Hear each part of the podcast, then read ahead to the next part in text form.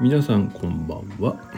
228回目の凪の心理学です、えー、今日は12月24日、えー、世間はクリスマスイブということですね、えー、時刻は21時です。はい、えー、クリスマスイブの今日は金曜日ですね、え皆さんはいかがお過ごしだったでしょうか。はい、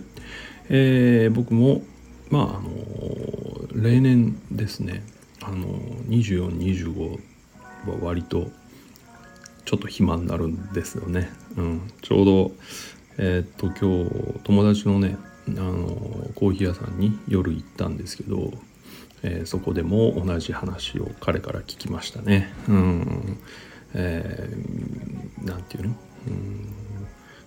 この時期はあ避けられるよねみたいなね。避けられてるわけじゃないんだけど、えー、まああまり利用されないよね。職種柄みたいな話をちょっとしてたんですけど。まあそうだなとは思います。まあたまたまかもしれないし例年そういう流れなのかもしれないっていうところかな。はい。えー、まあ僕なんかはもうこの年になるとですねクリスマスとかあんまり関係ないので、えー、これもねちょっと話したんだけどどこまで関係あったみたいな話をしたんだけどえー、僕が思い出すのは高校時代かな。あのちょうど、えっと、僕は高校ですね名古屋の繁華街をどうしても通過するせざるを得ない高校への、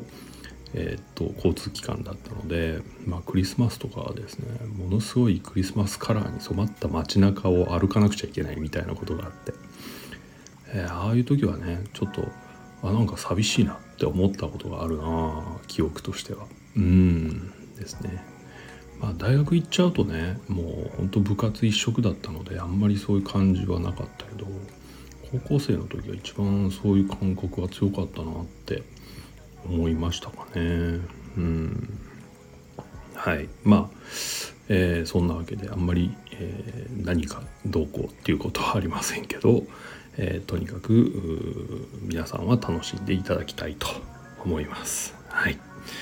えー、っとですね。あとは今日はあの雑談じゃないんですけどね。ちょっとあったことを話していくんだけど、えー、僕まあ心理学に興味があるから、まあ、こういう仕事をしてるっていうのはありますけど実際にしてからはですね、えー、脳科学の方に断然興味が移ってて興味が移ってるっていうとちょっと語弊があるんだけど脳科学が面白くて脳科学のね読み物とかそういう研究とかを調べるの結構好きなんですけど、まあ、今日もですねうわっていうような あの何て言うのかな内容を知ることができて、えー、目から鱗状態になっています。いやすごいですねやっぱり。さすがに脳は科学の範疇に入るんだなと思うぐらいすごいスピードで発見が進んでいてですね。うん。そう。だから人間の感情とかねそういうものの生成手順っていうか生成順路というかとかね、うん、あとそれこそうつ病とか不安障害がは脳がどうなってるかみたいなことまで分かっちゃってるんですね。いやすごいなと思ってね、えー、ちょっと感激を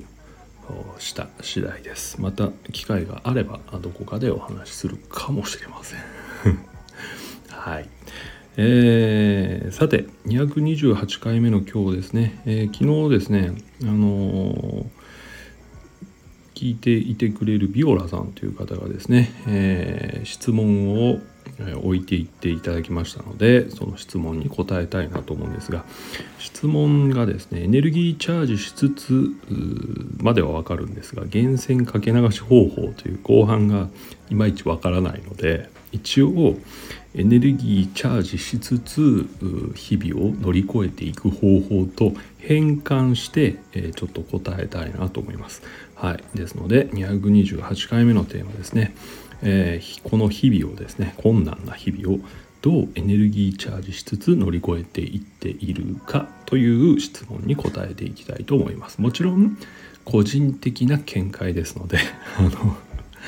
あまりあの参考にしていただかない方がいいかもしれませんということね。うん、あのですね僕がエネルギーって考えるとそのやっぱり今って特殊な時代というかコロナっていうねもう想定外のものが発生してしまったことによってあらゆる活動が制限されてるんですよね。で常々言ってるように僕はやっぱりどこかへ出かける旅行するとかねそういうことがかなり最大のエネルギー源になるので、えー、そこを制限されている時のエネルギー源って何だろうって考えるわけです。うん、そうするとね日々のちょっとしたあの喜びだったり楽しみだったりみたいなことじゃないかなっていう気はする。ところがこれもですねあのなかなかね制限されている中で、えー、じゃあ自分だけの時間自分の世界観だけでそれをエネルギーを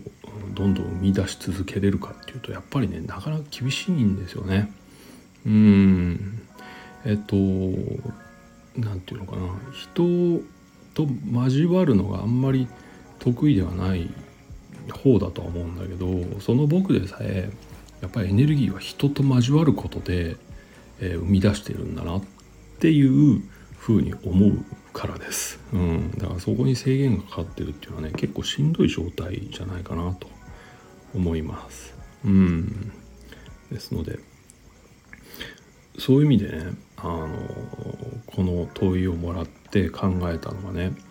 この前雑談でも言ったかもしれませんけど、えー、夢を見るみたいな話でねあの連続ものなんですよみたいな話をしたと思うんですね数回前に。でとまあどこだったかな？どこかでねその夢はエネルギー源になり得るっていう話はしてないですよね。じゃなくてねあ思い出か思い出はエネルギー源になり得るっていう話をもしかしたらどこかでしてるんじゃないかなと思うんですけどこの考え方は、え、僕の中では結構あの確固たるもので、えー、思い出要するに自分の過去の思い出ね、うん、これは今を生きる上で、えー、っとエネルギー源になり得るんじゃないかっていう考えってね結構持ってるんですよ。それもこういう枯渇した時ねあの手段がない、えー、お手上げみたいな時にエネルギー源になるんじゃないかっていう話をしたことがあります。でそれはどういう想定で考えたかっていうとあの本当に何て言うのかな、えーと、年を重ねてね例えば極端な話寝たきりとかあんまり動けない自由に動けないんだみたいになった時にえっとなかなかねその体験的に刺激を得るとか何かをやってってとかいうことできない人とも会えないみたいになった時にね何が楽しみかなって考えたことがあるんですよね。でその時に本を読んだり映画を見たりっていうのは楽しいだろうなって漠然と考えてたんだけどまあ何て言うの？要は目が衰えていくことで本なんかなかなか読めないんじゃないかっていうことがあったですよね。うん、あと映画を見続ければいいじゃないかっていうけど果たしてそういううん、機材だったりそういう環境下にいるだろうかっていう疑問があったりとか、うん、要はおじいちゃんになってサブスクとか使い回せてるんだろうかみたいな疑問もあるわけですよ。じゃあそうやってお手上げになった時に何ができるって考えてね。そうか思い出すことならできるか。まあもちろん認知症的なことがなければですけど思い出すことはできるんじゃないかっていうまあ仮説ですね。うん。それに行き当たったんです。じゃあその時に思い出すものが温かいものが多かったならば温かい思い出が多かったのであれば結構なんとか乗り越えていけるんじゃないか。みたいなのが確かその考えを考えた発端だったような気がします。うんうん、で今もやっぱりそういうものが折に触れ支えてるんじゃないかなと思うんですね。過去の思い出が、うん、もちろん人間関係の中の思い出ね。もちろん辛い思い出の方が断然多い。辛い思い出っていうと語弊があるな。えー、っと胸が痛くなるような思い出の方が断然多い気はするんだけど中には温かい思い出はあるわけですよ。ね。そういったことってやっぱりあったかくなるんです思い出すと。うんじゃあねこの温かい思い出っていうのをどう固定していくか自分のエネルギーと源として確保して生きていくかっていうとあのやっぱりね日々を大事に生きるしかないんですよね。考えてみたら、うん、日々の出会いとか人との会話とかそういうものを適当に流していったら思い出にならないじゃないですか。何話したっけみたいな話で。じゃなくてちゃんと向き合うっていうこと。別にそんな真面目に向き合えとか言うじゃないですよ。ちゃんとこの人と会ってる時はこの人と集中して話をしようとかね。うん。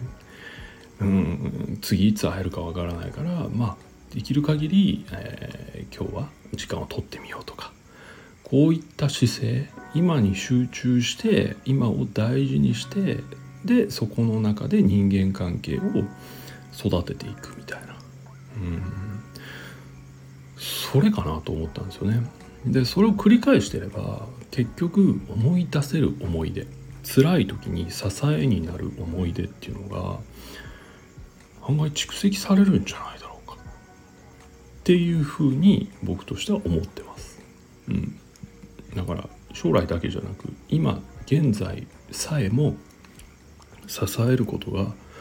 できるんじゃないかなっていう気がする。そういう意味では例えばマインドフルネスだったりね。そういうものが結構重要なのかもしれない。今を大事に今と向き合って生きていこうみたいな考え方ですよね。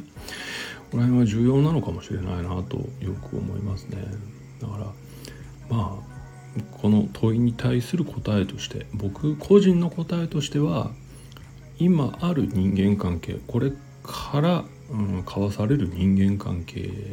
に対してえっ、とちゃんと向き合って生きていく。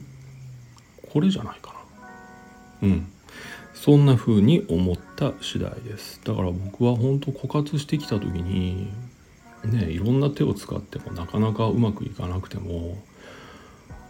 なんかねそういう過去の人間関係過去から続く過去でうまくいってる人間関係って今もうまくいってるのでそうやって続いてる人間関係の温かさみたいなものを支えにしてなんかなんとなんとか乗り越えて生きてるんだろうなっていう気がしていますね。うんはいそんな風ですまあすごく漠然としちゃってはいるけどそれがえっ、ー、と多分今の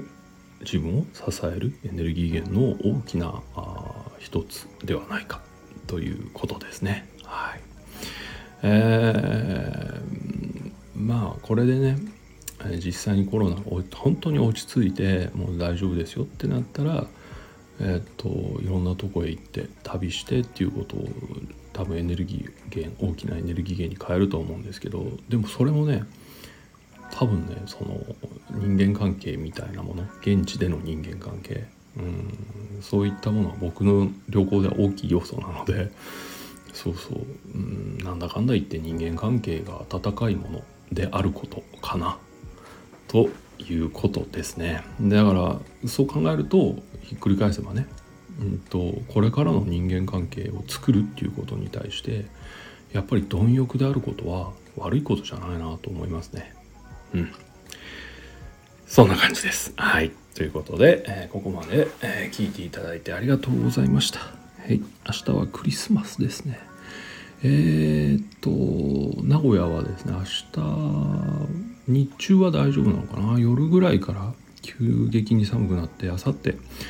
26日ぐらいはですね、雪が降るかもとか言われてるし、猛烈な寒波が来るって言われてるので、これは全国的にそうかと思うんですけどね。